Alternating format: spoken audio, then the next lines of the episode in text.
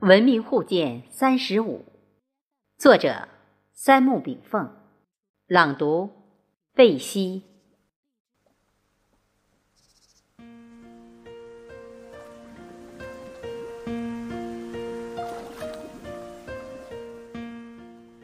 一个民族，一个国家，一个集团，若没有正确与理性的思想自我约束，对内镇压，对外扩张。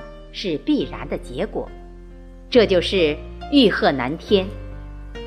当然，各民族的军事扩张以及帝国侵略，对以中东为中心的地中海文明区的文化思想的影响和塑造，绝对不可忽视。也可以说，西方文化的发展史就是一部战争史。古老的中国。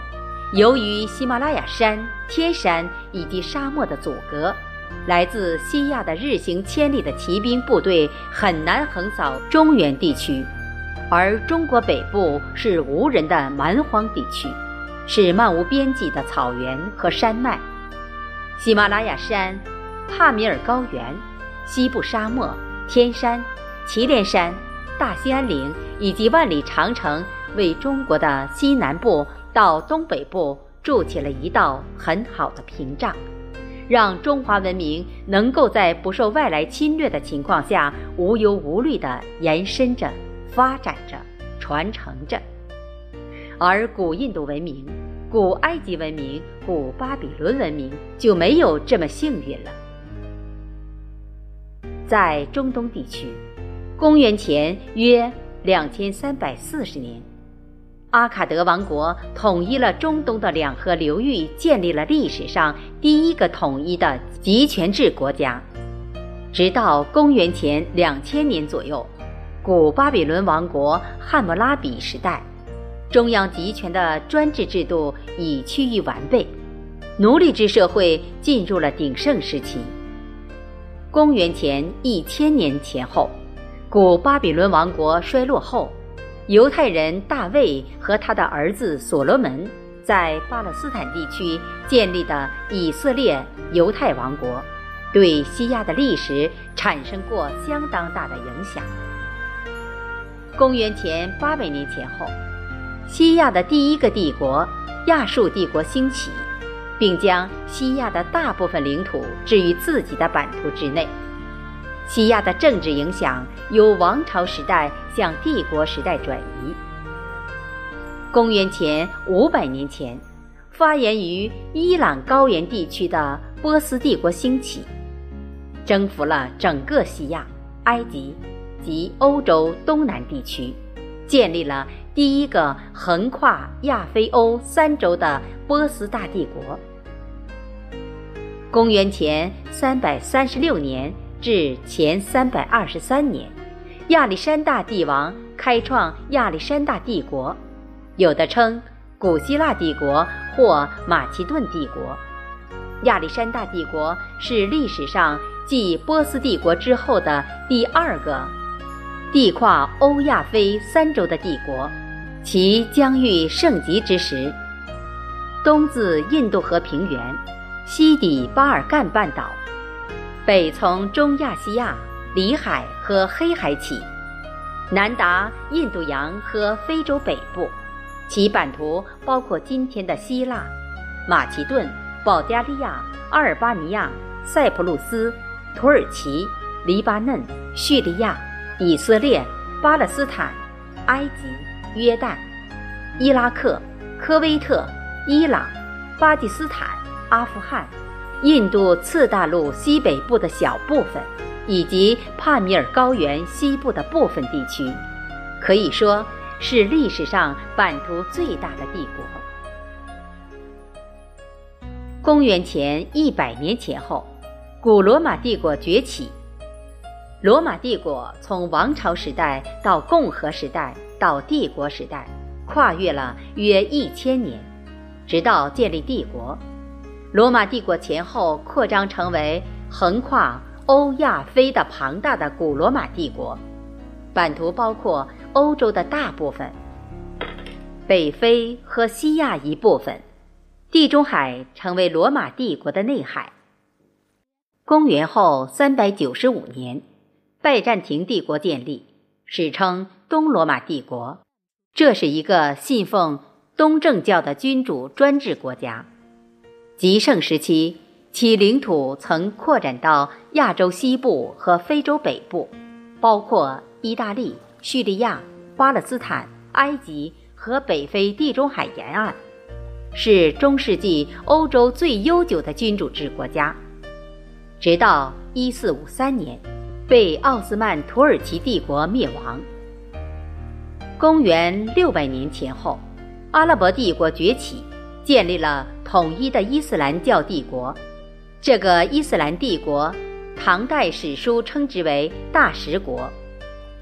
阿拉伯帝国存在了六百多年，最强盛的时候，其疆域东起印度河和中国西部边境。西至大西洋沿岸，北达里海以及法国南部，南接阿拉伯海。阿拉伯帝国是继波斯帝国、亚历山大帝国、罗马帝国、拜占庭帝国之后又一个横跨亚欧非三洲的大帝国。阿拉伯帝国的兴起以及伊斯兰教得迅速传播。改变了许多民族的发展进程和宗教信仰，至今，在这片古老帝国版图之内，还有近四十个国家以伊斯兰教作为国教。公元一二零六至一二五九，蒙古帝国建立，这是历史上第一个仅仅跨越欧亚大陆的马背上帝国。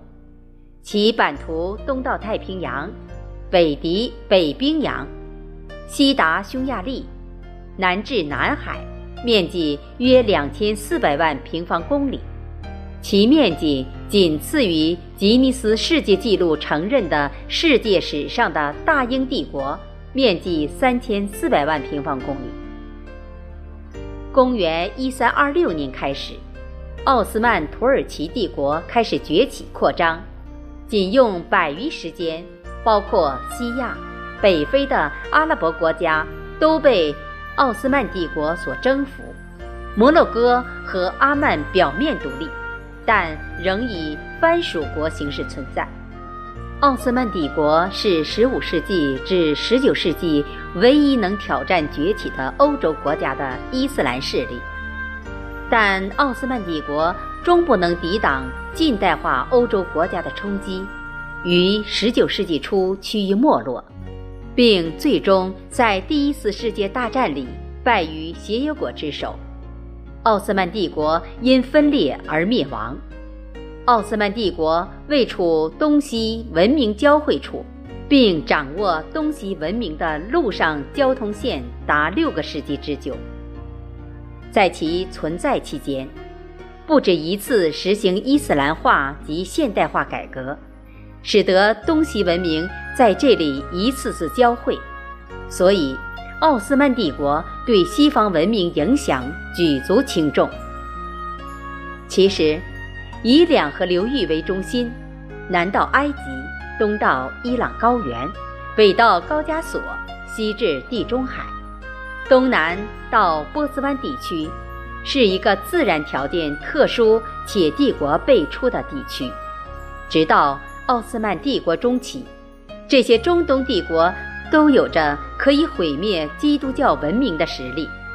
那里的文明深刻地影响了埃及、希腊、印度和中亚，甚至可以说是两大文明的缔造者。但在其伊斯兰教的一神教传播后，在大统一的环境下。阿拉伯帝国、奥斯曼帝国未能像欧洲一样走向科学发展之路，最终成为西亚病夫，任凭欧美列强宰割。直到现在，中东这块世界文明的发祥地，而今成为恐怖主义滋生之地。中东这块人类文明的处女地，能否在人类文明互鉴中成为世界民族文化大融合的摇篮？也未可知。中东地区将是中国“一带一路”规划的中枢地区，东西方各民族文明在经历了千年碰撞之后，将会由文明冲突走向文化互鉴。